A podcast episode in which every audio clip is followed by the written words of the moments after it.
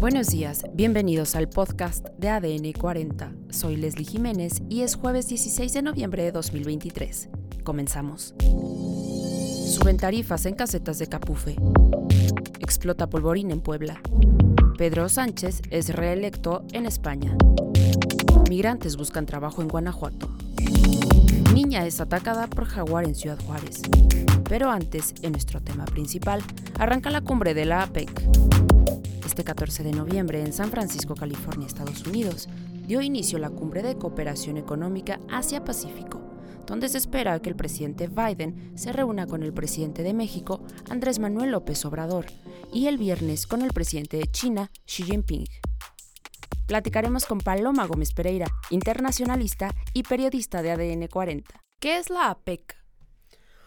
Hola, ¿cómo estás, Leslie? Pues mira, la APEC es una, este, en realidad lo, que significa APEC es la eh, Cooperación Económica de Asia-Pacífico y es un mecanismo, una organización internacional que surge precisamente para estrechar lazos económicos entre economías, ¿no? Ese es como un primer tema importante, es que eh, los miembros de la APEC no se definen como países miembros, sino como economías miembros. Entonces tenemos 21 diferentes economías que forman parte de APEC, entre ellas Hong Kong y Taiwán, y Taiwán, bueno, Chinese Taipei, como, como lo, le denominan a la economía, y es una, una organización que lo que permite es a estos 21 países reunirse de forma paulatina eh, y periódica, sobre todo en esta gran reunión que ahorita es la que estamos viendo, para abordar temas sobre todo de cooperación económica.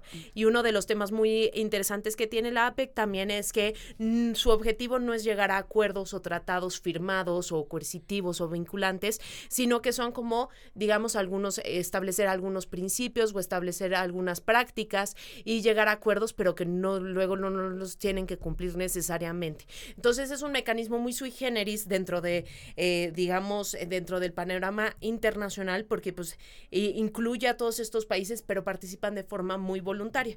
También, como su nombre lo dice, son países de Asia-Pacífico, entonces prácticamente todos los países que colindan con el Océano Pacífico forman parte de esta organización. ¿Cuál es su importancia?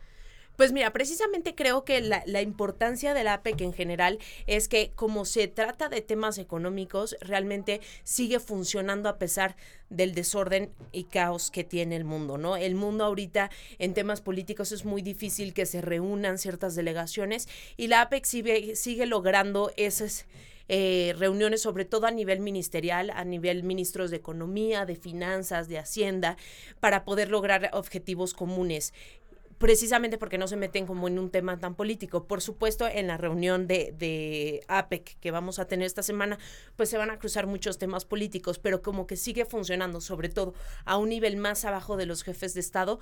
¿Por qué? Porque son temas económicos, sobre todo. ¿Quiénes asistirán a la cumbre? Pues van a haber representantes de las 21 economías, eh, realmente todos mandan, hasta el mismo Rusia, obviamente no puede ir Vladimir Putin eh, porque es en Estados Unidos, entonces, este, pues bueno, no creo que le gusta que lo detengan por los cargos que tiene por ahí en la Corte Penal Internacional, pero, pero sí va un representante de Rusia, va Xi Jinping, que es, eh, digamos, el presidente de China y que además está generando como muchísima expectativa a su ida. Por supuesto, el anfitrión que es Joe Biden y pues van los presidentes de Perú, el presidente de Chile y finalmente el presidente López Obrador, ¿no? ¿A qué va el presidente de México? Pues el presidente López Obrador, eh, hay que decir que no le gusta mucho salir al exterior. Esta es solamente su séptima visita al exterior en los cinco años que lleva de mandato. Entonces, realmente no es mucho de, salir al exterior.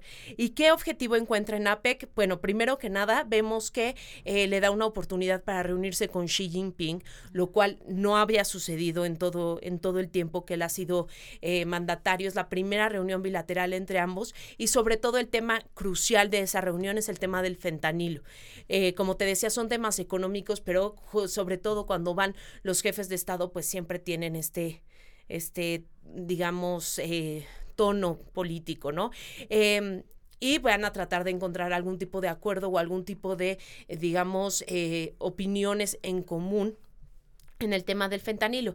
También es una buena ocasión para reunirse con Joe Biden, hablarle del tema de migración y posicionar su agenda migratoria y todo este tema de que hay que atender las causas, hay que llevar inversión a Centroamérica, todo esto que he estado promoviendo, sobre todo lo vimos en la reunión de, cancilleres. y por último se va a reunir también con Justin Trudeau eh, de Canadá. Entonces realmente es una eh, reunión que en términos económicos le ofrece mucho a México y que también proyecta mucho a México. También va a ser interesante porque de América Latina, pues no va ninguno de sus amigos. Sabemos que tiene un problema diplomático importante con Dina Boluarte de Perú, con quien se va a encontrar y con quien ya dijo que mejor no se va a poner en la foto. Y pues también ha tenido bastantes desencuentros con Gabriel Boric de Chile, que es el otro mandatario latinoamericano que irá como miembro, porque Gustavo Petro va como observador.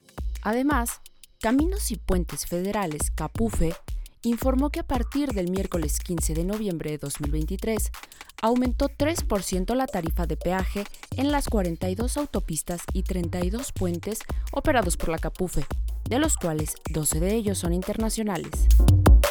En otros temas, explotó un polvorín en la comunidad Las Antenas, municipio de Xutetelco, Puebla, y dejó como saldo tres personas muertas.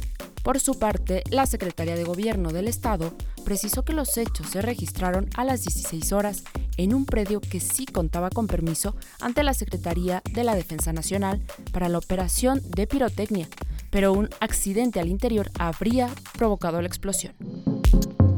En más información, este jueves el Congreso español ha votado a favor de la reelección del líder socialista Pedro Sánchez. Se espera que sea mañana viernes cuando tome posesión de su cargo. Además, migrantes centroamericanos buscan empleo en Guanajuato. Escuchemos la nota de nuestro compañero Rafael Lira de Fuerza Informativa Azteca. Algunos dicen que si hay buenas condiciones de trabajo se quedan, otros más dicen que están en Guanajuato solo para descansar. Son los migrantes que están de paso en nuestro estado, en su mayoría de origen centroamericano. Si hay la oportunidad, pues, ¿verdad? Trabajar porque también así le damos un sustento a nuestra familia. ¿Sería de manera temporal o les gustaría quedarse a vivir en México?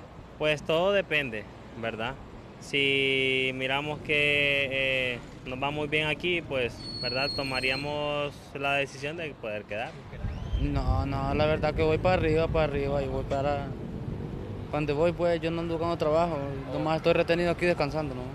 Algunos gremios empresariales como la Cámara Mexicana de la Construcción Delegación Guanajuato, la CEMIC, han dado a conocer que ante el problema de la mano de obra, recurrieron a la contratación de migrantes, aunque son contados. Sí lo sabemos porque ha habido empresas que me dicen, oye, yo tengo dos, yo tengo tres, yo tengo uno, que están trabajando. No tengo el porcentaje exacto el presidente de la CEMIC en Guanajuato informó que más migrantes han buscado trabajar en la construcción. Sin embargo, no se les puede dar el trabajo debido a que no cuentan con los permisos migratorios que les deja trabajar hasta por seis meses en México. Explican que no pueden trabajar en la informalidad. Por otro lado, un jaguar negro fue asegurado y entregado a la Procuraduría Federal de Protección al Medio Ambiente Profepa mientras las autoridades de Chihuahua investigan el ataque de este animal a una niña hace unos días en un rancho a la salida de Chihuahua rumbo a Ciudad Juárez. El felino arrancó un brazo a la menor de edad, quien aún continúa en el hospital de recuperación después del ataque. El lugar donde fue localizado este animal, de acuerdo a las autoridades, no cuenta con medidas de seguridad, por lo que la Profepa resguardó al jaguar en el zoológico Serengeti en la ciudad de Chihuahua. Y en los deportes, las comisiones del Senado de Trabajo y Previsión Social, Igualdad de Género y Estudios Legislativos Segunda aprobaron un dictamen que plantea un salario base igualitario para mujeres deportistas profesionales. La iniciativa también propone obligar a las empresas a inscribir a las jugadoras a la Seguridad Social y Fondo Nacional de Vivienda, garantizar un servicio médico privado, dar día de descanso y tener reglamentos contra el acoso.